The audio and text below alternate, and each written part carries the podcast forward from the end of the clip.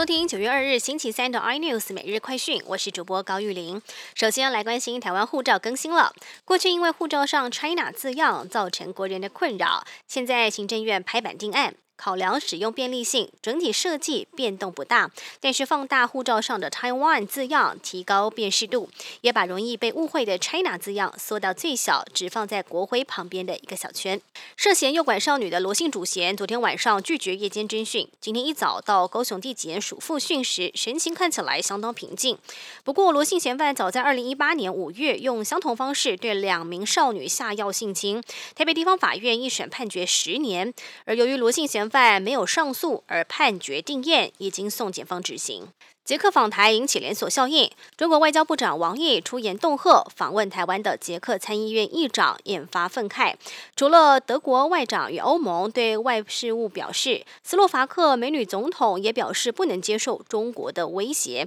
这是欧洲第一次有国家元首出面批评中国对捷克议长访台说三道四。台湾又有输出病例，中央疫情指挥中心今天表示，今日分别接获越南以及日本官方通知，检出自我国入境武汉肺炎阳性无症状个案。对此，卫生单位已经掌握两位个案在台期间的接触者，而截至目前为止，总共十三位在台湾出境确诊武汉肺炎的个案。